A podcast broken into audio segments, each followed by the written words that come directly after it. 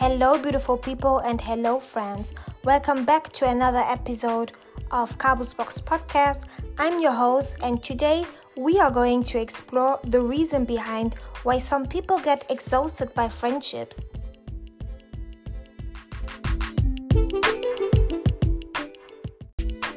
Well, my first question I want to ask is Have you ever felt drained or emotionally drained from your friendships? I mean, you're maybe not alone. A lot of people have experienced that. And I believe that uh, this friendship exhaustion it is a feeling of being mentally and emotionally drained from investing too much in your friendships. Because it's important to note that while friendships can be really uplifting, they also require a lot of effort and emotionally energy. So, in some cases, this can lead to exhaustion, especially when certain dynamics come into play. One of the main reason also um, actually for friendship exhaustion is the emotional labor that comes with maintaining connections. People have different emotional needs, and sometimes it's challenging to balance, uh, yes, our own needs with those of our friends. It's good to work on your friendships or relationships, but at at the same time, it's it's important to set some boundaries because boundaries play a crucial role in any form of relationship, including friendships. Sometimes not having clear boundaries can lead to feeling overwhelmed and also exhaust, exhausted. So, yes, it's important to setting a healthy boundary because they can prevent friendship from this exhaustion. And the reason why boundaries are so important it's actually because setting boundaries allows us to protect our mental and emotional well being. It's okay to say no and to communicate when something doesn't align with your needs. I think this is also important for a healthy friendship or a good friendship to be able to say no. And yes, so we can also prevent ourselves to get tired of any friendship. Let's also remember that friendships can change over time. So, life stages, personal growth, or just evolving in different direction can also influence the dynamic of your relationships and of your friendships. Even though change is normal and crucial, um, I think it has also a big effect on friendship exhaustions because as we grow and change our needs and interests they evolve too.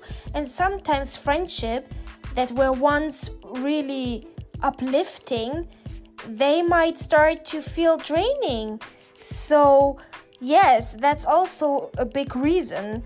The big reason is for example if there's no alignment anymore or connection or you don't have the same values or goals anymore. So it's important to recon- to recognize when a friendship may have run its course.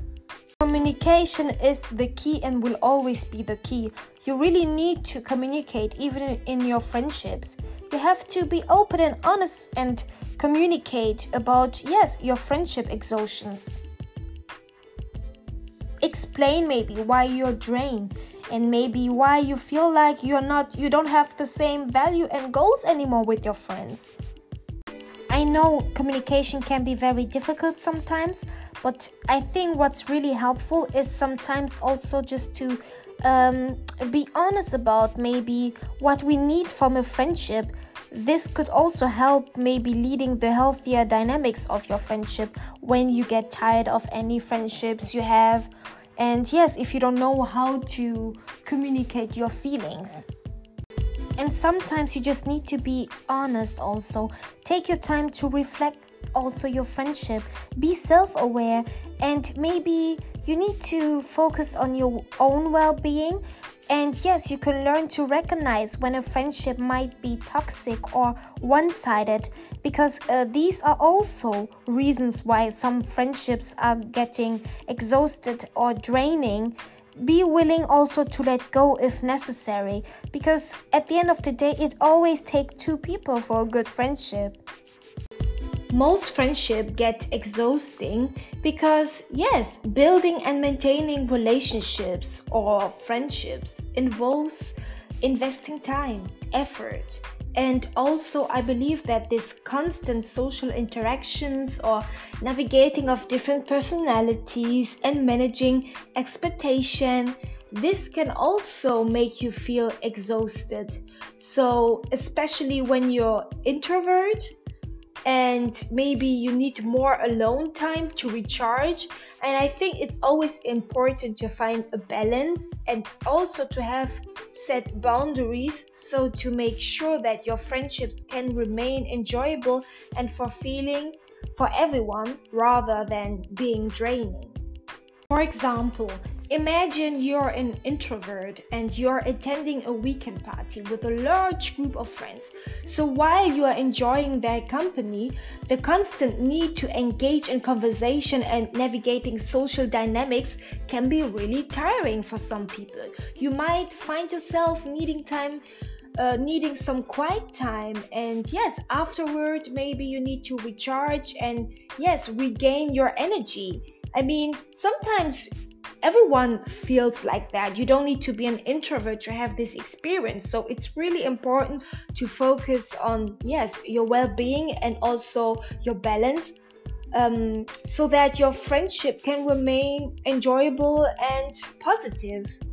I also believe another reason might also be the emotional support that can be really draining. Imagine, for example, your friend is going through a tough time and reach out reached out to you for emotional support and while you're listening to their problems, offering advice and being a source of comfort, it can take also an emotional toll on you, so leaving you drained by the end of the conversations. I mean, don't get me wrong, it's important to support your friend also emotionally, but you also need to have this inside look and be also honest with your friend and tell them, hey, maybe not today, or maybe mm, I feel like this was a bit too much for me right now because I cannot explain right now, but I feel it. Sometimes also it is okay to just say that you feel some type of way and to take your time to be ready to explain this in words, in proper words. And I guess when your friend is a good friend and if you have a good relationship with each other, everyone should be understanding. Yes, I'm speaking about on the term of friendships, how to build friendships, what are the problems in friendships or in general communication relationships. So my podcast is really about all these social interactions and problems and but I still believe that what I'm saying here is not what you what is right or what is wrong. I'm just trying to highlight different perspectives, and I strongly believe that it is always good to make your own research or to yeah reflect uh, on this episode and also to give me your input as well so um, nothing is uh, black and white, to be honest. And I think it's important for me to repeat that here again. And for the people who are maybe in this situation where they feel like their friendships are getting, or some friendship or, or one friendship is getting exhausting, um, I have some key points maybe you can yes listen to and reflect on it as well. So if you feel like your friendship is getting exhausting so maybe think about how you feel about social interactions. Maybe you need more time to recharge. And also think about how you feel about emotional support. So are you often drained after an emotional conversation with your friend is it difficult for you to give emotional support? That's also always a good question. Remember what I always say on Kabu's Box? The relationship we have with other people says more about ourselves, so uh, about our inner self. So reflect on that as well. And a huge thing I believe a lot of people forget is also the different expectations. I mean, you don't need to talk about your expectations. Sometimes you feel the vibe and the vibe is there, but even though if you have some people where the vibe was there, everything was right, sometimes yeah, it's it can still get off over the time.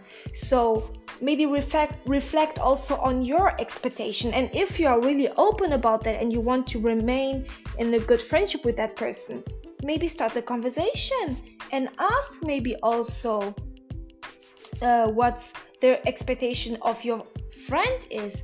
And also sometimes it's about personality. Sometimes we change friendships evolve into individuals involve as well and we change um, our pers- personalities so this can also be very difficult. I believe that managing these differences and potential conflicts can be mentally draining.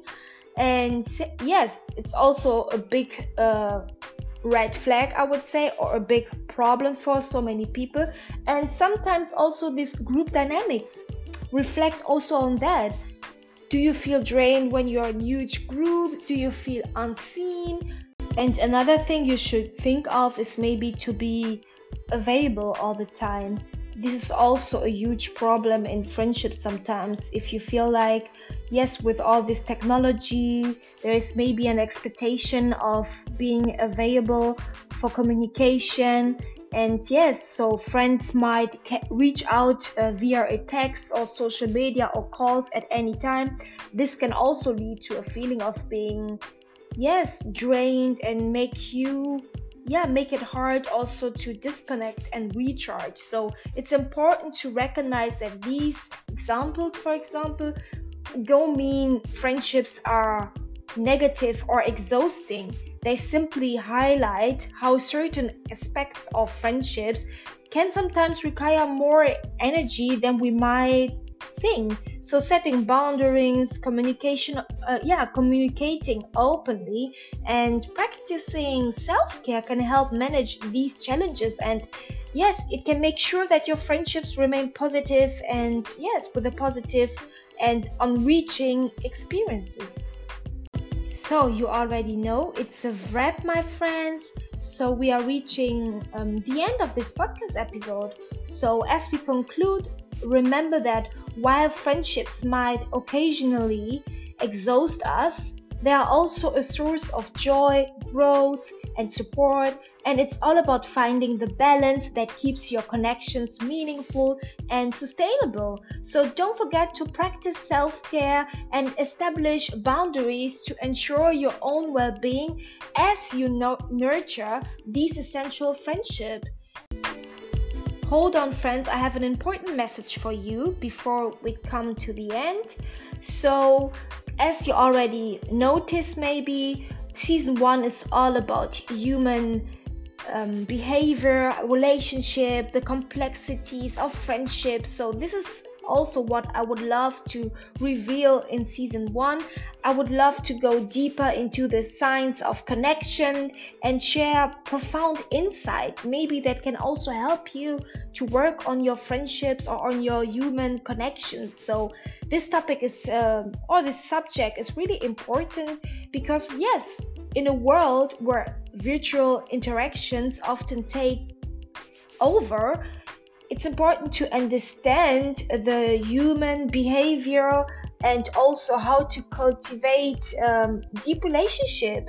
So yes i think it's really cu- crucial also for uh, self-development. So that's why we are going to um, go deeper in these dynamics of friendships and relationships and I, I will also give you some tools to navigate yes evolving friendships or human connections. So, yes, mark in your calendars. Make sure to tune in next time on Kabu's Box. You already know it's the podcast where we think out of the box with me, Kabu. And yes, get ready for a season filled with eye opening discussions. And yes, um, I will say, I hear you and see you soon.